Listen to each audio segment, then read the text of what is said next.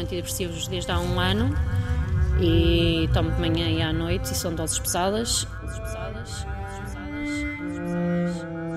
Tenho medo se quero deixar. Eu até me sentia com força agora de deixar e queria, mas neste momento não consigo. Tenho medo. Tenho medo que as dores regressem em força se deixar a medicação. Se deixar a medicação. Se deixar a medicação. Se deixar a medicação.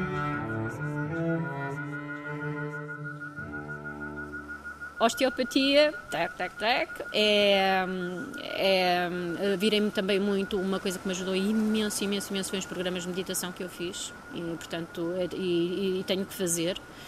E é uma coisa que me ajuda imenso. Uma das técnicas que aprendi é o mindfulness. Ainda não aprendi, mas gosto que me façam. E tem sido por aí que eu tenho tentado segurar a minha saúde. Segurar a minha saúde, segurar a minha saúde, segurar a minha saúde. A Assumida que estava à queda, impunha-se agora reaprender a caminhar. Mas antes era preciso parar, dormir, descansar. Eu passo o mês de julho todo de baixa. Eu, nesse mês de julho, tinha obriguei-me a sair de casa todos os dias. Normalmente saía à hora do almoço e arranjava a maneira de almoçar fora de casa, mas basicamente passava o dia a dormir. Passava o dia a dormir, passava o dia a dormir, passava o dia a dormir. Praticamente durante um mês.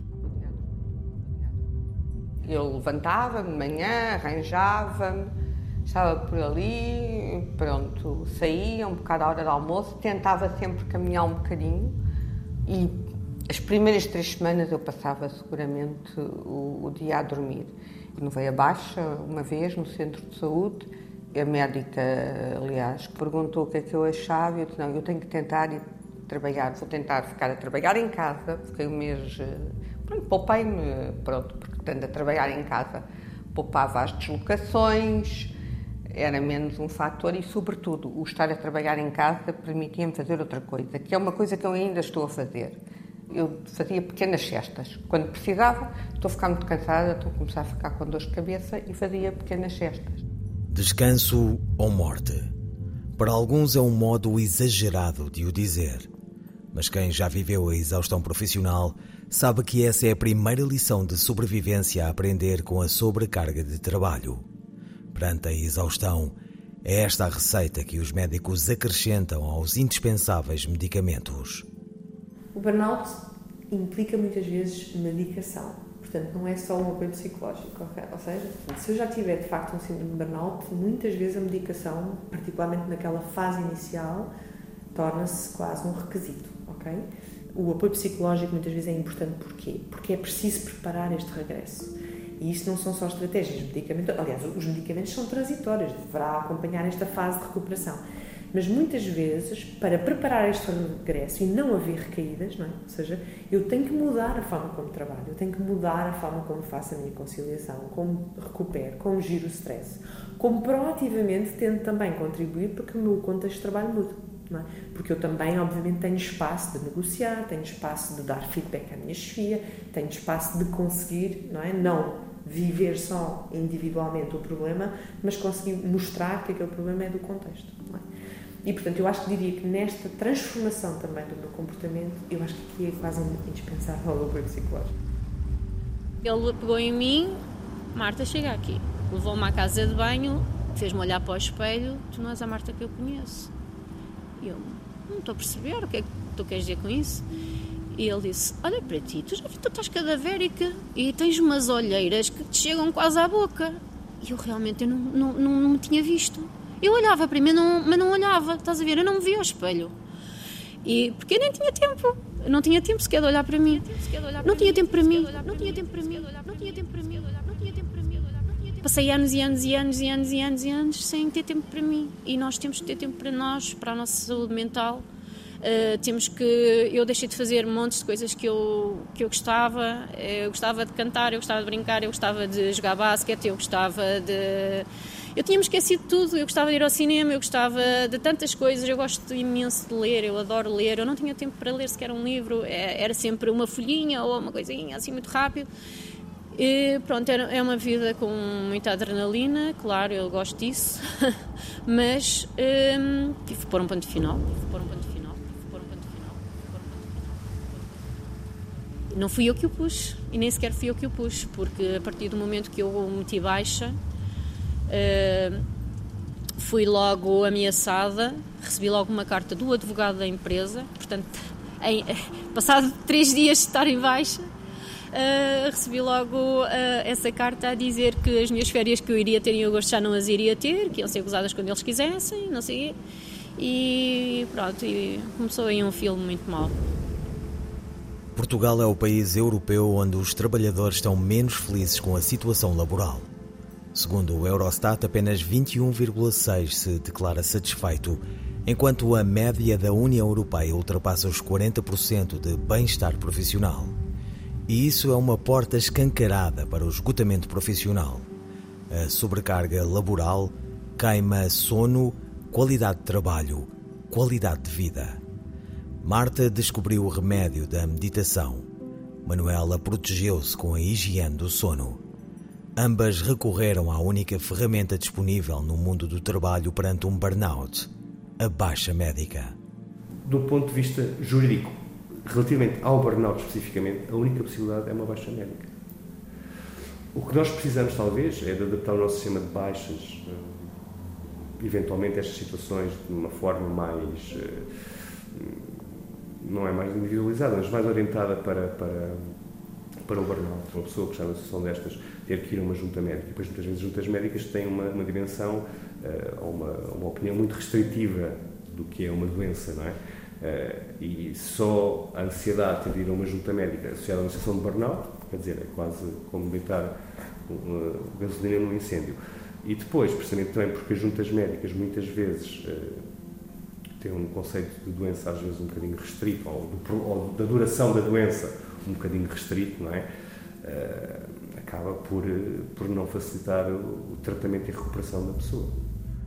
Eu acho que pode-se começar por os próprios jornalistas e, sobretudo, as FIAs uh, admitirem que há um problema. Parece-me que não se admite que há um problema. Parece que é tudo normal, vivemos todos no fio da navalha, noite e dia, sempre a olhar por cima do ombro, sempre a competir, a competir com as outras redações, a competir com os nossos colegas. Bem, mas há maneiras, pode-se compensar as pessoas, pode-se se calhar pensar em dar mais folgas, dar mais dias de férias, por exemplo, quando percebes que uma pessoa da tua equipa está à beira do colapso, mandá-la para casa, quer dizer, tem que se repensar e começar a encarar a, a saúde mental dos jornalistas como um bem para a própria empresa jornalística. Eu, assim que disse que estava mal, a pessoa que estava uh, ligada à direção disse: Vem quando tiveres que vir. Todos nós percebemos que temos direitos de trabalho, temos direito a uma baixa, temos direito a estar uh, doentes. Mas isto, dizer isto, e, e uma redação dizer isto a um jornalista é um enorme alívio. Um enorme alívio. Um enorme Porque quando acontecem outros casos, quando é, porque isto permite é que tu não tenhas problemas em dizer que estás mal. Durante a minha baixa, eu sei que eu caminhei uh, imenso. Eu sei que caminhei uh, ao ponto de ir ter com pessoas que, que, me, que eu pude conversar tudo, que eu pude vazar o balão todo, em que pude abrir o jogo. Abrir o jogo, abrir o jogo, abrir o jogo. É bom que fales, é bom que abres o jogo, porque senão tu só vais, tu vais bater 200 a hora numa parede e só te apercebes quando bates. Percebes quando bates, percebes quando bates, percebes quando bates, percebes quando bates, percebes quando bates. Uma das coisas na minha no meu ano de terapia com a psicóloga, nós brincávamos muito com, este, com, este, com esta coisa de ter um fato de astronauta. Eu aprendi a pôr um fato de astronauta. Uma segunda pele, tu aprendes a ter um fato de astronauta para defender. E eu vou continuar o meu caminho, mas vou mais protegido. Mais protegido, mais protegido, mais protegido. Tive baixo um mês e meio. E quando senti bem, realmente bem, fui trabalhar durante essa recuperação percebi há muito tempo não dormia bem. Eu, eu andava ainda muito antes, de, durante esse período todo da pandemia, que eu acho que foi decisivo para este episódio. Um, deitava, oh, tá, eu deito-me cedo, porque como tenho que levantar cedo, deito-me para aí às nove e meia. Era um 10 e meia, um 11 e meia, andava ali às voltas, não sei que era, depois assim, está a ficar destruído, está a ficar pior. Mas o que é certo é que, feita a recuperação, não é, de baixa, não sei o quê, eu deitava-me e dormia bastante. A coisa mais sincera que eu consigo dizer de todo este episódio foi esse, esse, esse, esses momentos de ira, de, sei lá, de impaciência, de irritabilidade, de stress, que é a minha palavra, de stress. Eu detesto a palavra burnout.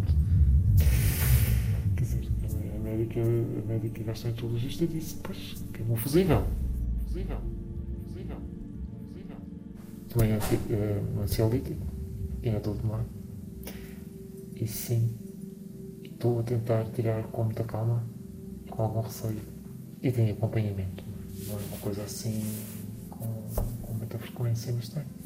Mas hoje sinto, posso estar enganada, de vez em quando tenho assim um ou outro sintoma que me faz olhar, mas também agora não posso pensar que qualquer dorzinha, que qualquer mal-estar, atenção, não é burnout. O burnout é uma doença profissional. Antes que signifique um trabalhador perdido para a doença mental, há que exigir um regresso mais são. Tudo vai depender da reação da família, dos amigos e principalmente das empresas.